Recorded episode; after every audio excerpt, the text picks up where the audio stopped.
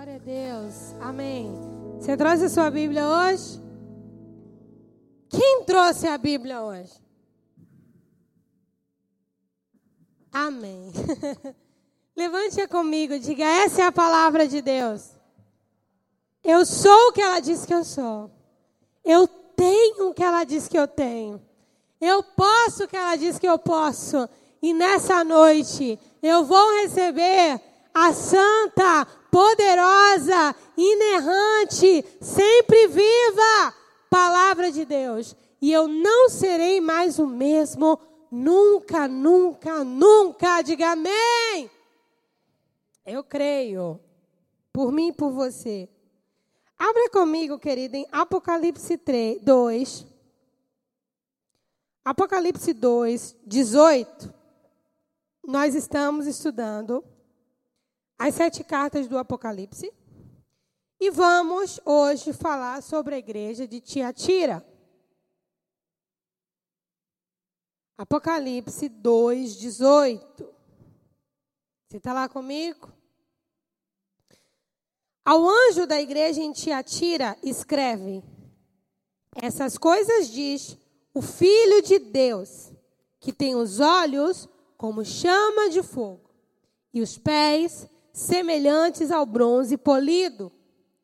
Conheço as tuas obras, o teu amor, a tua fé, o teu serviço, a tua perseverança e as tuas últimas obras, que são mais numerosas do que as primeiras. Tenho, porém, contra ti o tolerares quem, gente? Jezabel. Essa mulher que a si mesmo se declara profetiza, que não somente ensine, mas ainda seduza os meus servos a praticarem a prostituição, a comerem coisas sacrificadas aos ídolos. Dei-lhe tempo para que se arrependesse. Todavia, ela não quer arrepender-se da sua prostituição. Eis que há prostro de cama, bem como em grande tribulação, os que com ela adulteram. Caso não se arrependam das obras que ela incita, matarei os seus filhos, e todas as igrejas conhecerão que eu sou aquele que sonda mentes e corações, e vos darei a cada um segundo as vossas obras. Digo, todavia, a vós outros, os demais de Tiatira, a tantos quantos não têm essa doutrina e que não conheceram, como eles dizem, as coisas profundas de Satanás. Outra carga não jogarei sobre vós. Tão somente conservai o que tendes até que eu venha. E ao vencedor, que guardar até o fim as minhas obras, eu lhe darei autoridade sobre as nações, e com cetro de ferro as regerá, e as reduzirá a pedaços como se fossem objetos de barro. Assim como também eu recebi de meu Pai, dar-lhe-ei ainda a estrela da manhã. Quem tem ouvidos, ouça o que o Espírito diz às igrejas. Feche seus olhos, vamos orar. Senhor, em nome de Jesus, nós nos reunimos aqui como tua igreja, como teus filhos, como teu povo. E nós te pedimos, Pai, que o Senhor receba cada canção, cada louvor, dízimos e ofertas que foram entregues no teu altar, cada sacrifício de tempo, de sono, tudo que foi colocado aqui na tua presença, Senhor, como sacrifício, para que estivéssemos todos juntos para te adorar. E nesse momento, Paizinho, da ministração da tua palavra, nós te pedimos revelação, nós te pedimos discernimento, nós te pedimos graça, nós te pedimos que o Senhor nos dê, Pai, as profundezas do teu coração. Nós oramos para que o Senhor fale individualmente a cada pessoa que está aqui, aquelas que ouvirão depois, e que saiamos daqui, Paizinho, edificados e ainda mais solidificados na tua verdade, que é a palavra, em nome de Jesus. Amém. Assim como nas outras igrejas, Jesus tinha um recado para a igreja de Tiatira. Eu não sei se vocês observaram que as igrejas geralmente elas têm um caminhar de fé mas sempre está misturado com alguma coisa. Quem já percebeu isso? Nas cartas que nós já lemos aqui. As igrejas sempre têm pontos positivos, que Jesus exalta, concorda, mas sempre está misturado com alguma coisa. A gente viu sobre a doutrina dos nicolaítas em duas igrejas. Nós vimos sobre a doutrina de Balaão em uma das igrejas. Então, as igrejas sempre estavam caminhando bem, sempre eram igrejas que estavam andando em fé, mas sempre tinha misturado alguma coisa. O que, que isso nos ensina? Que Jesus procura uma igreja pura. Amém?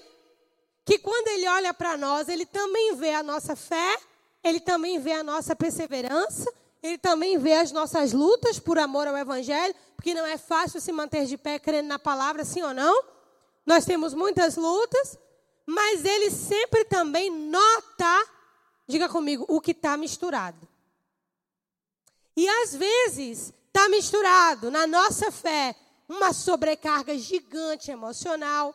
Nós lemos a igreja, lemos a fé, lemos Deus, lemos as pessoas a partir daquelas lentes emocionais.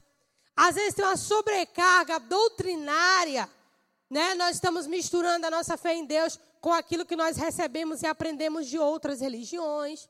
Às vezes nossa fé em Deus é verdadeira, mas ela também está misturada com aquilo que nós aprendemos ah, na escola, na cultura, na família.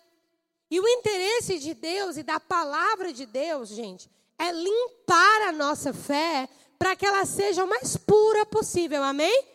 Para que, ela, que ela seja o mais simples possível, pra, mas ao mesmo tempo mais efetiva possível, ao mesmo tempo mais operante possível, mesmo que ela seja simples.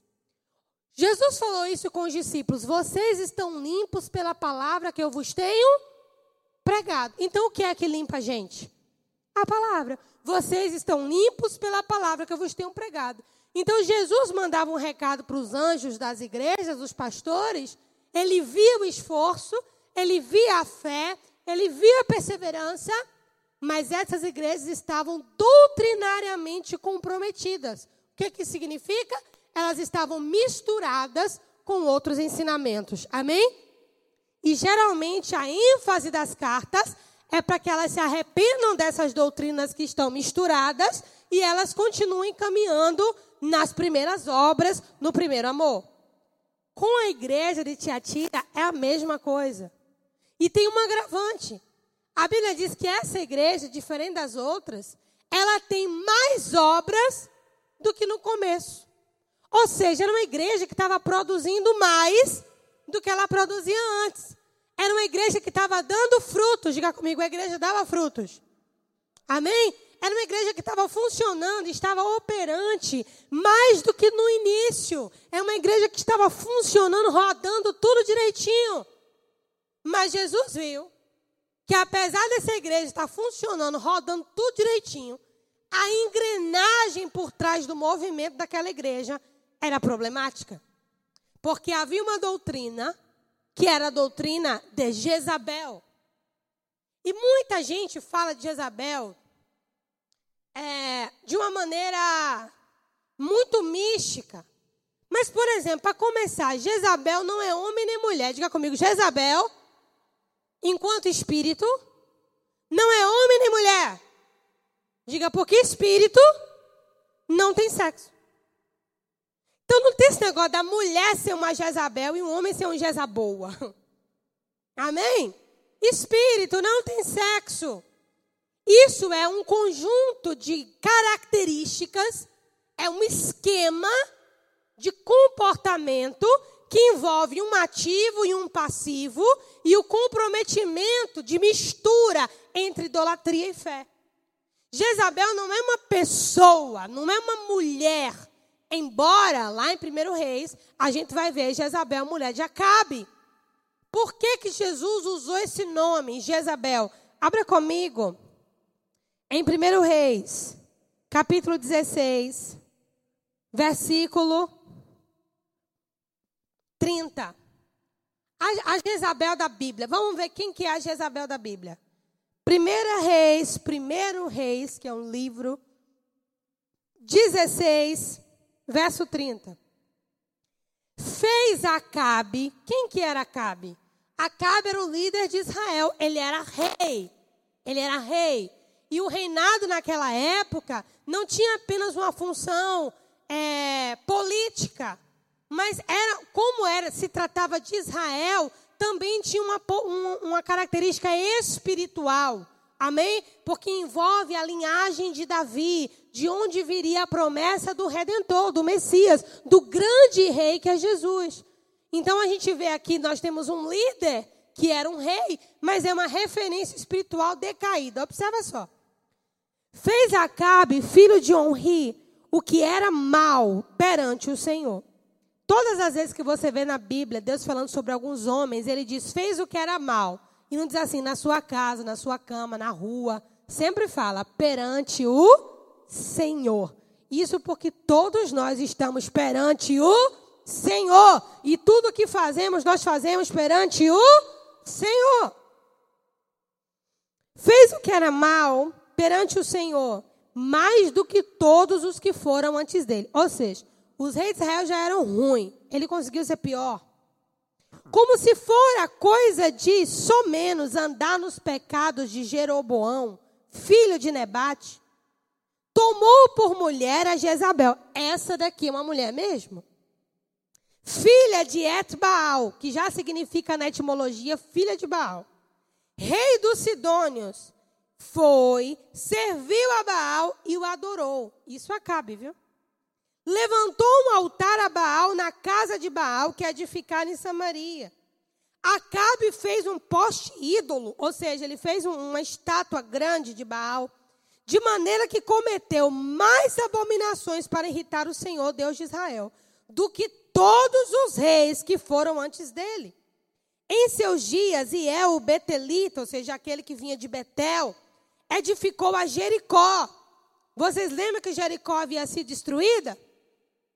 Foi nos dias de Acabe que ela foi levantada. Quando lhe lançou os fundamentos, morreu-lhe Abirão, seu primogênito, quando lhe expôs as portas, porque havia uma, uma, uma maldição se, se Jericó fosse reedificada. Então os filhos do homem morreram, mas Jericó foi reedificada. Seu último, segundo a palavra do Senhor, que falara por intermédio de Josué, filho de Num. Então, só para vocês entenderem quem que era Jezabel. Acabe era um rei em Israel que escolheu se casar com a pior mulher que ele poderia escolher. Ele casou com a filha de Baal. A rivalidade do Deus de Israel com Baal era conhecida em Israel. Era conhecida. Quem lembra aqui da história, por exemplo, de. Ah, nós temos a, a estátua de, de Baal com Daniel na Babilônia. Nós temos com a, a própria Sansão também. Não, Sansão era um outro Deus. Mas essa história de Baal, ela se repete. Ela muda de figura, de nome, mas os demônios são os mesmos.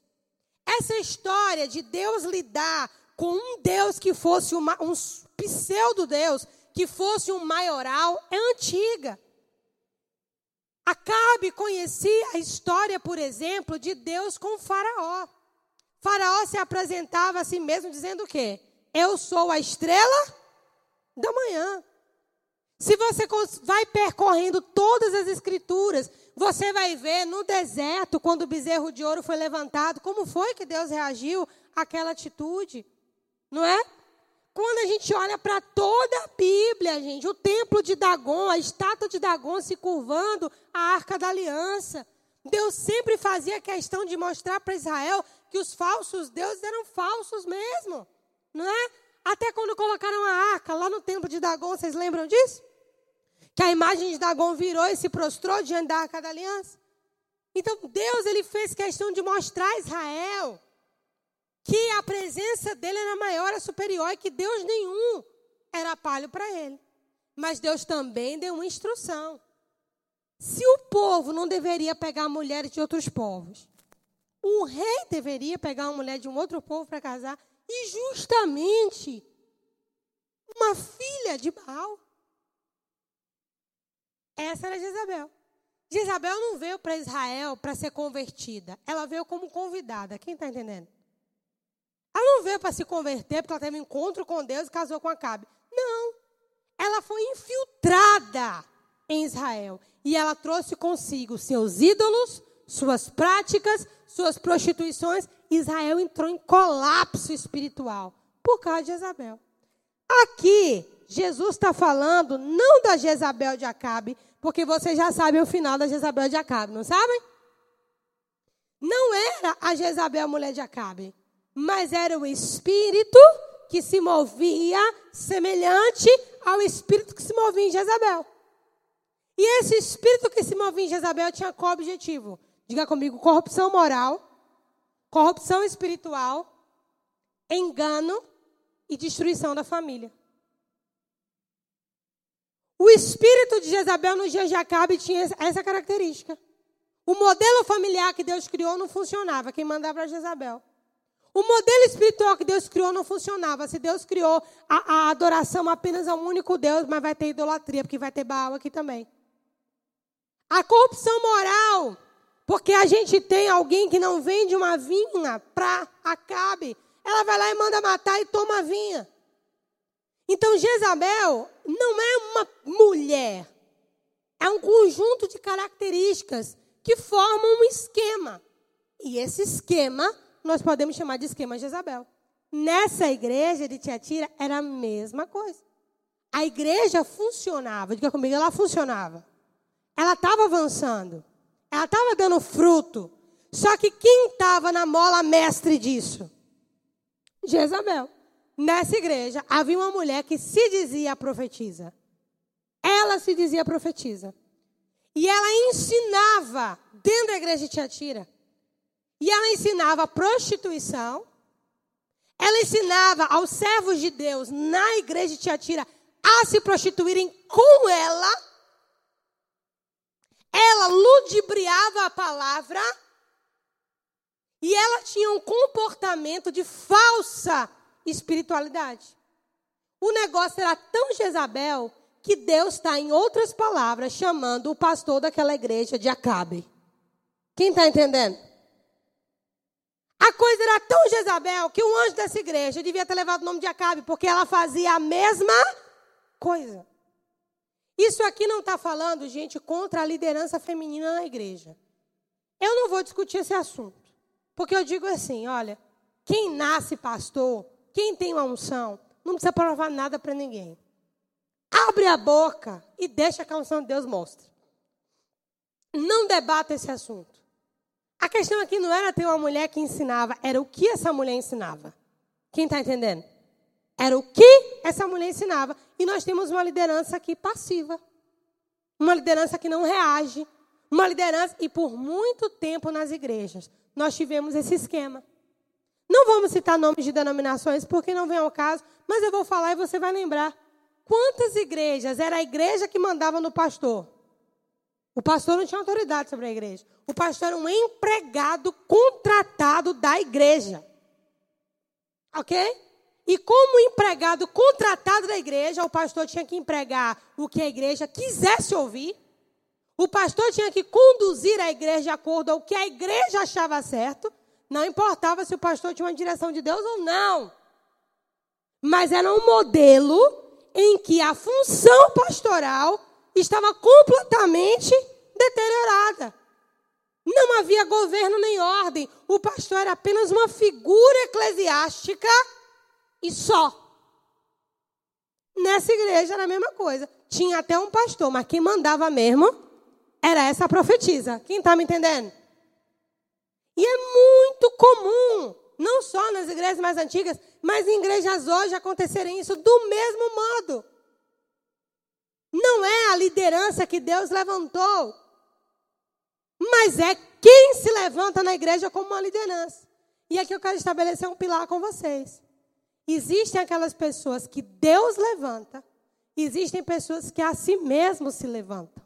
As pessoas que Deus levanta são levantadas pela unção de Deus. As pessoas que se auto-levantam, elas são levantadas por engano. Porque a unção de Deus não está lá. A unção de Deus só está aonde Ele levantou, onde Ele chamou, com quem Ele chamou. Então muita gente pensa assim, pastora, como que eu sei se eu estou envolvido num esquema Jezabel, igual o esquema dessa igreja aqui? Como que eu sei se eu não estou envolvido do mesmo jeito? Primeiro lugar, as coisas que Deus chamou você para fazer estão nas suas mãos ou na mão de alguém? Porque a liderança dessa igreja era para estar com o pastor dessa igreja, amém? Era para estar com o pastor. Eu vou jogar para você. As coisas que Deus te chamou para fazer, quem Deus te chamou para ser, está nas suas mãos ou está terceirizado? Você é uma mulher que terceiriza suas responsabilidades. Você é um homem que terceiriza suas responsabilidades. Porque lembra que Jezabel, não existe Jezabel e Jezaboa. É um espírito que trabalha no esquema de manipulação. E esse culto, eu vou ter que entrar em, em assuntos mais detalhados. Vamos começar primeiro no âmbito da responsabilidade. Como é que você lida com aquilo que Deus te entrega? Deus te entregou a tua família, ah, mas a culpa é da mulher. Mas a culpa é do marido. Como é que você lida com o que Deus te entrega? Como é que você lida? Você governa aquilo que Deus te entregou? Lembre-se que a igreja hoje somos eu e, sou, e é você. Você governa a si mesmo? Ou isso está terceirizado na mão de alguém? Uma outra coisa. Essa mulher que se dizia profetiza se valia do prazer sexual. E eu vou dar um spoiler do que nós vamos tratar aqui no culto do casal. Você sabia que o prazer final de uma relação sexual, vamos botar um nome tradicional, o orgasmo é o mesmo?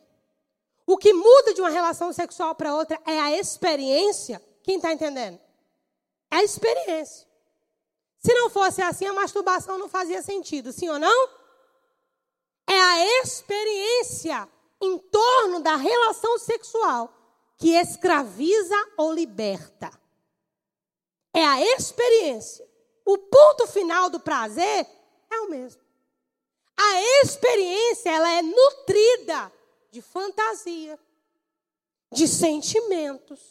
Envolve o que você viu, o que você sente, o que é que aquilo desperta em você. Apesar de eu acreditar que nessa igreja a coisa era nível sexual mesmo, mas ainda que não fosse, a, a experiência em torno do que dá o prazer estava contaminada. E a gente precisa entender, querido, de modo bem objetivo, somos todos adultos aqui, de modo bem objetivo, como está essa experiência em torno do nosso prazer, seja ele sexual, seja ele ministerial. Vou mais a fundo. A Bíblia fala, se referindo ao encontro da igreja com Cristo, a figura que é usada por Paulo é a figura de um casamento. O prazer do casamento não está na festa do casamento, você concorda? Claro que o que Paulo estava falando é que a experiência de prazer, de gozo, de satisfação, de plenitude que um bom casamento proporciona era a figura mais próxima desse encontro da noiva com o cordeiro. Quem está entendendo? Então, às vezes, nós estamos trazendo para os nossos casamentos e ministérios uma postura de um prazer santo com um caminhar contaminado. Essa igreja tinha servos de Deus. Mas esses servos de Deus estavam presos no prazer de Jezabel. Não só adulterando com a própria irmã, como trazendo para suas vidas pessoais. E como a maioria de nós, das igrejas de modo geral, não teve a sua primeira experiência sexual dentro do casamento, são N experiências em torno disso. N experiências em torno disso. É difícil estabelecer um padrão de santidade na intimidade conjugal. Pastor, até isso Jesus vê nas igrejas é? Sim. Yes? Sim. Com essa igreja, ele estava falando com os servos de Deus. No caso específico aqui, não era o pastor que estava em pecado, não. Não era o líder. Mas era o que ele permitia que acontecesse na igreja. E o que acontecia é que servos de Deus estavam amarrados por Jezabel. Jezabel era uma mulher muito bonita. Uma mulher muito sensual. Uma mulher que atraiu os olhos de Acabe e de todos os homens de Israel. E tudo que ela conseguia através da manipulação sexual. Como a maioria das rainhas de Israel, as escolhas nunca eram escolhas boas. Mas sabe que hoje nós precisamos olhar com atenção, eu vou pegar esse ponto aqui, para olhar com atenção para a nossa intimidade conjugal. E para aqueles que são divorciados ou viúvos, olhar, ou solteiros, olhar com atenção também o que está por trás do que eu entendo como prazer sexual. Porque é um caminho que muitos têm caído. Alguns se levantam, outros, como Sansão, se suicidam. Não dá conta. Por quê? Porque é o que está em torno disso. Olha a maneira como Jesus fala com essa igreja, é muito precisa. Verso 22. Eis que há prostro de cama, bem como em grande tribulação os que com ela adulteram. Não era nem só um. Caso não se arrependam das obras que ela incita. Lembra que aqui a gente não está falando de uma pessoa, está falando de um espírito, sim? O que, que esse espírito incita? Você, mulher, quando você procura o seu marido, você está incitada pelo quê? Você, marido, quando procura sua mulher, que, que te move? O que, que te move em torno disso? Qual é a construção dessa experiência sexual? Pode ter Jezabel aí, viu? Por muito tempo, Jezabel foi conhecida como uma mulher que mandava nos homens. Só que nem de longe isso é Jezabel. Porque Jezabel não é, uma, é uma pessoa, Jezabel é um espírito, é um conjunto de comportamentos. Então, como é que, como é que está nutrida a sua vida ministerial? Ela está comprometida com o seu ego? Ela está comprometida com a sua aparência? Ela está comprometida com o quê? E na hora que você está com o seu cônjuge, o que está em torno daquilo ali? Quais são as imagens que estão na sua cabeça? Quais são os pensamentos? Como é que você se sente? Não estou falando agora sobre o prazer, não. Digo, o prazer sexual, o ponto final foi Deus quem criou. A ciência chama de orgasmo. Não estou falando sobre esse ponto que Deus criou, não. Eu estou falando o caminho até lá. O caminho até lá. Às vezes a gente pensa que Jezabel é uma coisa que está bem longe de nós. Quando ela pode estar dormindo na nossa cama todos os dias. Quem está me entendendo? E as, diga comigo, mas as obras da igreja continuavam funcionando. E ainda eram maiores do que as primeiras. Tinha um outro grupo na igreja que não estava envolvido com Jezabel. Vamos dar uma olhadinha nesse grupo aí, está no verso 24. Digo, todavia, a vós outros, os de Tiatira, a tantos quantos não têm essa doutrina, esse ensino. Gente, olha para cá antes de eu concluir isso aqui. Essa palavra doutrina, que é traduzida também como ensino, ela também vem da palavra grega didaque, que significa ensinamento. Mas ensinamento na Bíblia nunca tem um caráter superficial. Quando Deus vai falar com Moisés sobre ensinar, ele manda inculcar na mente. A palavra doutrina, ela não é só um ensinamento. Ó, oh, gente, virando ali, vocês vão chegar na orla. Não é só um ensinamento, é um ensinamento que envolve experiência, que compromete salvação, que está intrinsecamente ligado a você, faz parte das suas vísceras espirituais. Doutrina pode te salvar ou te condenar. Não é um ensinamento, pô, um ensinamento de, de Jezabel. Não é isso. É um negócio que está dentro de você. Que a menos que a palavra de Deus coloque luz, você não vai conseguir enxergar. Quem está me entendendo? Vamos seguir aqui. que não têm essa doutrina e que não conheceram, como eles dizem, leia comigo isso, as profundezas de Satanás. Gente, Satanás tem profundezas. Outra carga não jogarei sobre vós, tão somente conserva o que tendes até que eu venha. Olha o que Jesus está dizendo para essa igreja. Os irmãozinhos que não se envolveram com Jezabel, que não se envolveram com esse espírito, vocês eu não vou pedir nada a vocês não. Só conserva a fé de vocês. Até que eu venha. Conserva essa fé. No versículo seguinte ele vai dizer: conserva essas obras, esse comportamento. Porque vocês não conheceram as profundezas de Satanás. Quando a gente lê profundeza de Satanás, o que, é que vem na nossa cabeça? Um ritual satânico bem macabro, assim? Não. O que são as profundezas de Deus? Podem falar. A Bíblia diz. Quais são as profundezas de Deus? Quem conheceu a mente do Senhor? Quem conheceu? O Espírito de Deus que penetra todas as profundezas e ainda as profundezas de Deus. Profundezas de Satanás não é um templo fazendo rituais macabros. Ali é Satanás brincando com as emoções dos homens. As profundezas de Satanás é como ele estrutura a sua atuação, é como ele estrutura os seus pensamentos, como ele estruturou as estratégias.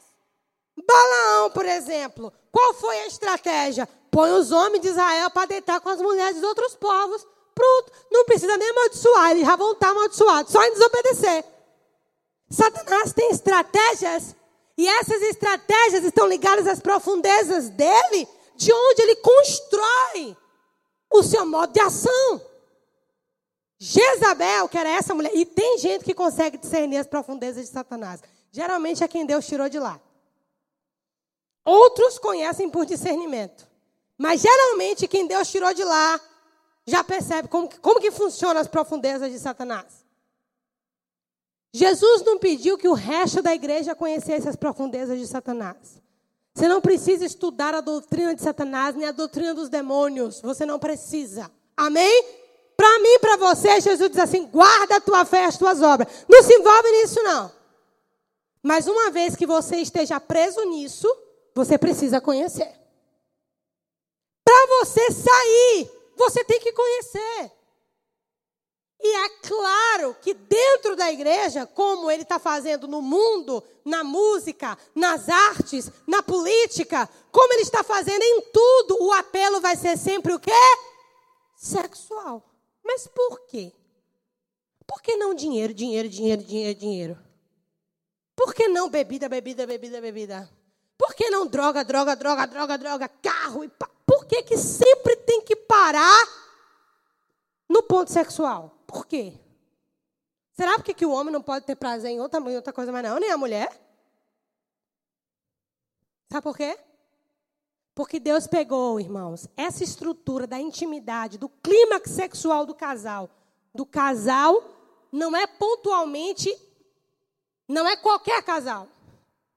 É um casal que vive a experiência santa, uma experiência boa e um clímax sexual que corresponde àquela experiência.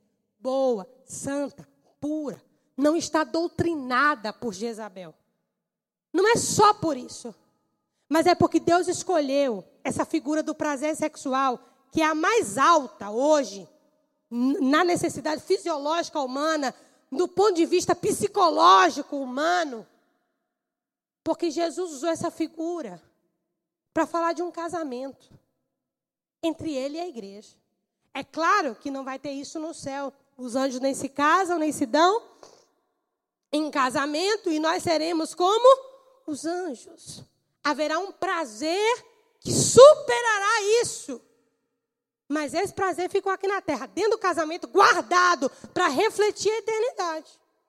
Satanás, se ele desfaz o sexo o prazer sexual, ele também desfragmenta, ele fragmenta a sua visão sobre a eternidade. Ele fragmenta o prazer na presença de Deus. Ele destrói a família. Ele destrói o ministério. O cerne dessa igreja aqui não era boa gestão, porque as obras estavam crescendo. O cerne do problema dessa igreja aqui não era falta de fé, porque os irmãozinhos criam. O cerne do problema dessa igreja não era falta de perseverança, porque o povo perseverava. O problema dessa igreja era uma mulher que se dizia profetiza. Mas o fundo dessa doutrina era a propagação do prazer sexual fora da vontade de Deus. Observem que ela não está dizendo que os homens da igreja se deitavam com outras mulheres. Diz que adulteravam com ela. Provavelmente a palavra dela não era uma palavra que levava os homens da igreja a procurarem mulheres fora da igreja. Mas era uma palavra que tinha um apelo sensual semelhante ao apelo de Jezabel. Quem está me entendendo, diga amém. Então, gente, com as outras cartas, Deus tratou de um tanto de coisa. Com as outras cartas que vão vir para frente, Deus está tratando de um monte de coisa também. Mas nessa daqui em especial, ele escolheu a figura de Jezabel, a figura do adultério e a figura do prazer sexual. E essa figura aqui, ela traz as posteriores. O que, é que Deus diz? Prostro ela de cama. Ela, a própria profetiza. E de grande tribulação os que adulteram com ela. Se não, se arrependesse. Dê-lhe tempo para que se arrependesse, porque Deus dá tempo para arrependimento. Mas, né, irmã Isabel, quando o tempo do arrependimento não é obedecido, o juízo chega. Quem está entendendo, diga amém. Há o tempo do arrependimento. A palavra está falando, ensinando. O Espírito Santo está falando na consciência. Deus está chamando. Mas ainda que tudo isso esteja acontecendo, é Jezabel quem manda. Posso te dizer uma coisa? Se Jezabel manda na sua intimidade sexual, ela controla a sua vida, mesmo que você dê frutos na igreja. Quem me entende? Se Jezabel controla a sua intimidade sexual, ela te controla. Mesmo que você dê frutos na igreja. Mesmo que você seja perseverante e tudo mais. Não seja como Acabe. Tome as rédeas da sua vida. Tome as rédeas das suas emoções. Questione-se. Porque tem um papel que a palavra de Deus faz, tem um papel que a oração faz, e tem um papel que o autoconhecimento faz. Quem está me entendendo? E a Bíblia diz, irmãs, a Bíblia ensina sobre autoconhecimento. Sonda-me, Senhor, e me conheces. Vê se há em mim algum caminho mau, me mostra e me guia pelo caminho eterno. A Bíblia ensina sobre autoconhecimento. A Bíblia ensina. Então eu vou pedir para você analisar hoje, antes de dormir aqui na igreja, enquanto a palavra está sendo pregada, qual é a doutrina que está na sua cabeça quando se trata de prazer e intimidade sexual. O que é que está por trás, lá embaixo, lá nas profundezas? O que é que o que está lá? Quem foi muito refém de pornografia vai sofrer um bom tempo. Porque vai demorar para desvincular as imagens, demorar para criar um, um, uma nova sinapse.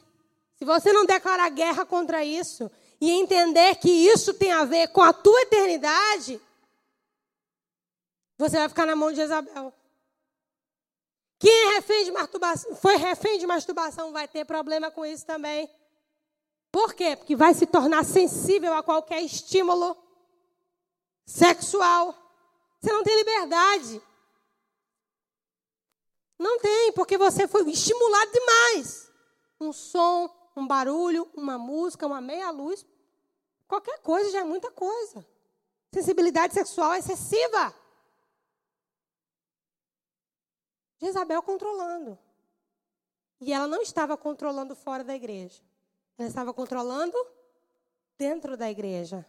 E ela controlava os servos de Deus. Profetiza é muito mais do que alguém que fala a palavra da parte de Deus.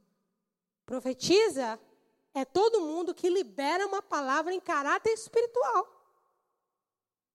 Então, são, isso aqui fala de um comportamento de pecado, mas com uma fala espiritual associada. E a gente tem que ter cuidado com isso. Porque às vezes somos espirituais demais para muita coisa. Mas quando trata de algumas outras, não somos tanto. Quem está me entendendo? Quem é mais importante, a veste ou o corpo? O corpo. Agora, o que é mais importante, o corpo ou o espírito? Agora, você ainda está no corpo e você tem o espírito ainda. Estamos no, no, na parte terrena. Será que Deus escolheu um caminho difícil? Ou se Deus criou o perfeito e a nossa mente contaminou demais?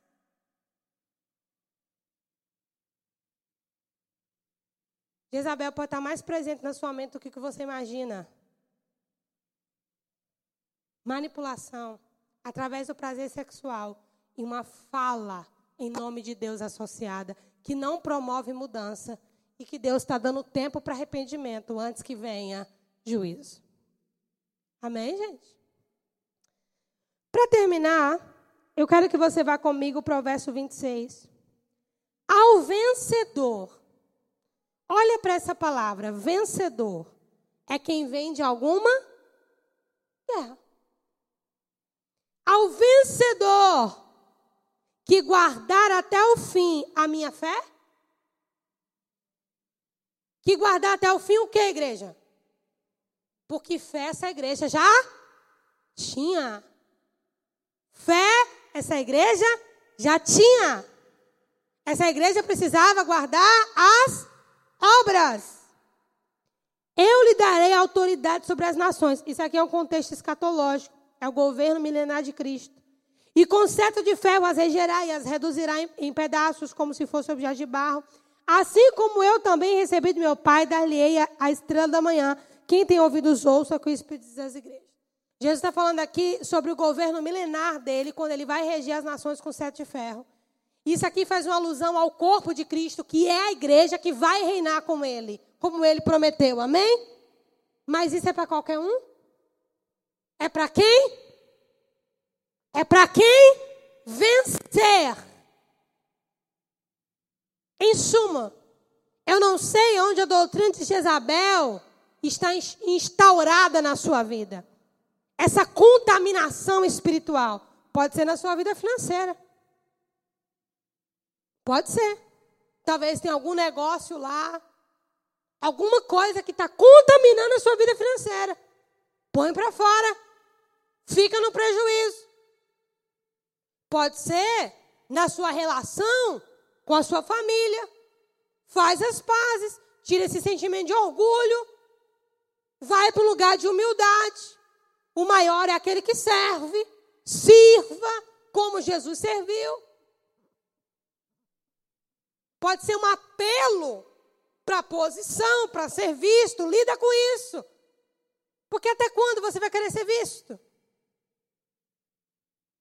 Lida com essas necessidades, igreja, porque se você não lida, Jezabel vai lidar por você. Lida com isso. Jezabel se aproveita de necessidades. Acabe era um banana. Ele precisava de uma mulher forte, Jezabel era mulher forte. Acabe era emocional demais. Não vendeu a vinha para mim. Jezabel confrontava as emoções. Quem é que não vai vender uma vinha para o rei de Israel? Fazia Acabe? Quem está me entendendo? Não é uma coisinha só. Jezabel acessa emoções e se aproveita delas para manter você no cativeiro. Então lida com isso. Mulheres dentro do casamento, irmã, olha a sua boca e abre com sabedoria, mas fala. Você, homem dentro do seu casamento, abre a boca com sabedoria, fala. Você que é casado, você que é solteiro, procura ajuda se não consegue lidar sozinho, mas tira a sua mão de Jezabel, sua vida da mão de Jezabel. Porque o preço é alto para o que vem depois. Diga comigo assim: eu aprendo com a igreja de Tiatira que eu posso ter boas obras, muitas obras, fé e perseverança, mas posso acabar em juízo do mesmo jeito. Diga assim, pouquinho mais do que as minhas boas obras. Eu preciso lidar com o que está dentro de mim. Porque o meu Jesus tem olhos como chama de fogo. Ele não vê só a minha necessidade. Ele não vê só a minha, o meu exterior. Ele vê as minhas profundezas. E quando ele encontra nas minhas profundezas vestígios das profundezas de Satanás, ele traz a sua palavra e põe a luz e me mostra que profundezas de Satanás podem estar na profundeza das minhas emoções. E a minha vida não pode ter outro governo a não ser o governo dele. Amém? Glória a Deus. É isso.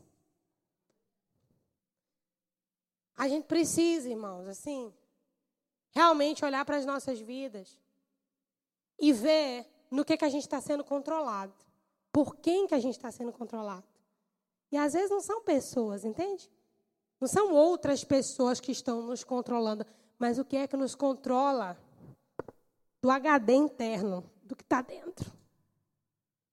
As informações que partem daqui, ó. Jesus disse: do interior do homem procedem adultérios, homicídios e toda sorte de pecados. Não é do inferno que procede homicídios, adultérios e toda sorte de pecado. É do interior do homem. Quem está me entendendo?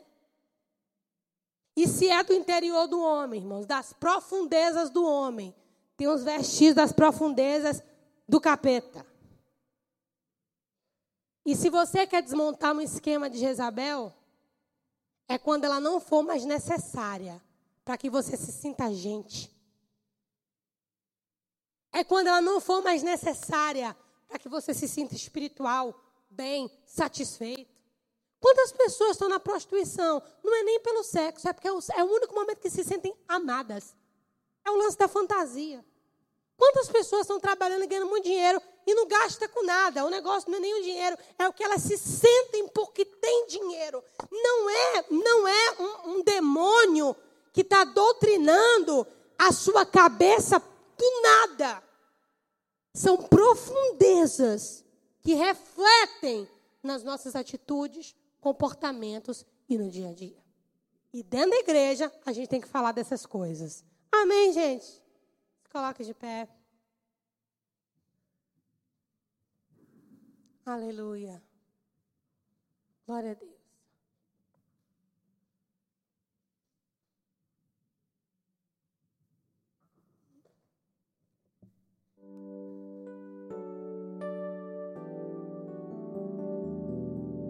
Eu queria que você orasse no seu lugar, pedindo para que o Senhor Jesus colocasse luz sobre você, sobre os seus pensamentos, sobre as suas profundezas.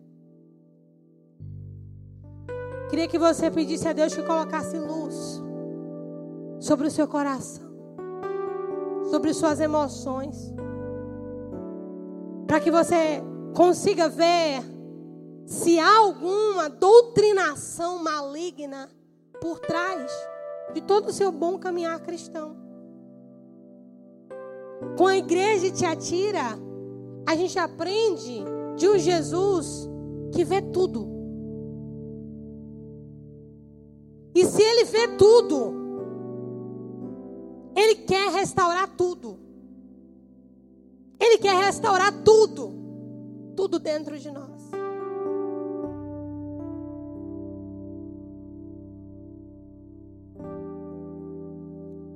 Deus tem uma mesa para os seus filhos.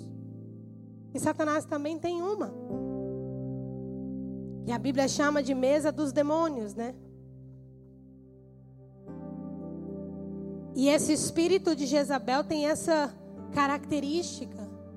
Come na mesa de Deus e come na mesa dos demônios também. Mas isso precisa acabar. Isso precisa acabar. Você vai deixar o Espírito Santo lidar com o seu interior, lidar com o seu coração, lidar com a sua individualidade. Não nós, mas a palavra.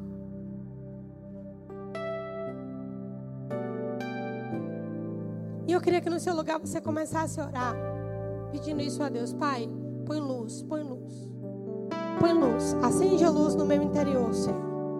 Acende a luz no meu interior. Talvez você seja como aquela mulher das dez dracmas que perdeu uma. E você precisa acender essa luz no seu interior e encontrá-la. Pastora, vai tudo bem, mas essa área da minha vida, quem é que está lá nessa área? Nessa área eu venci, nisso aqui eu consegui, isso aqui eu tiro de letra, mas essa área, coloca a luz e procura. Coloca a luz e procura. Pede ajuda ao Espírito Santo. Abre os ouvidos para a palavra. Porque Deus quer restaurar todo o seu ser, seu casamento, sua intimidade sexual, sua segurança, sua confiança. Para aqueles que são solteiros também. Viúvos, divorciados também. Nós temos um Deus restaurador.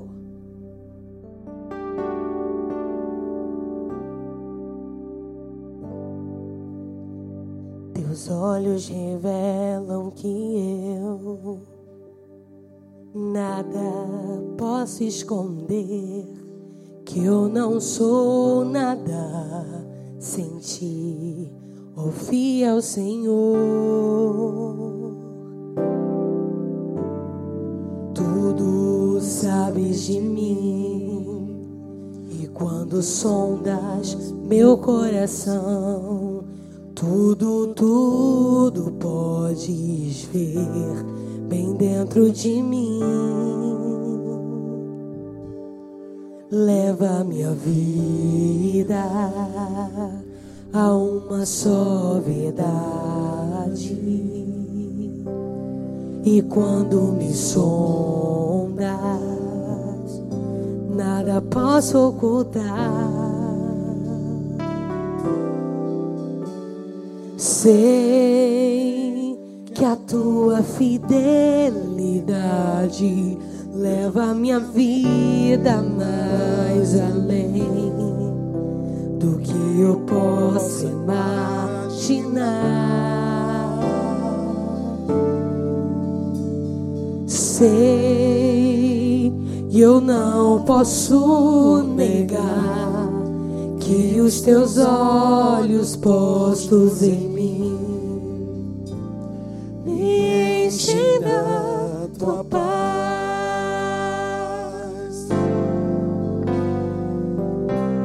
Aleluia, Senhor.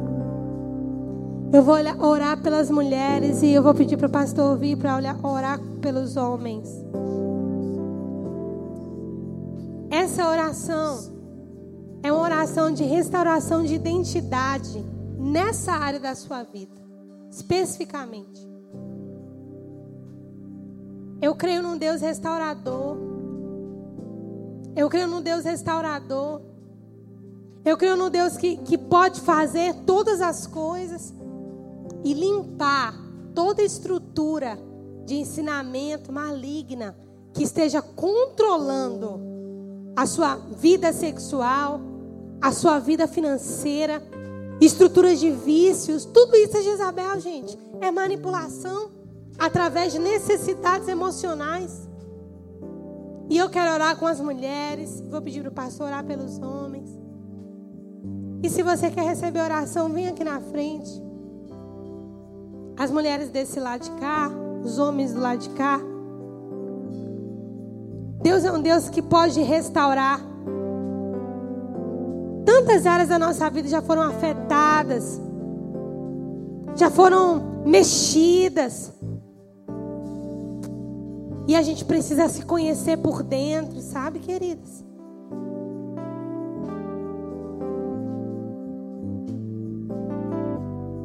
Postos em mim, me enchem da tua paz. Aleluia. Eu sei que a tua fidelidade Leva minha vida mais além do que eu possa imaginar.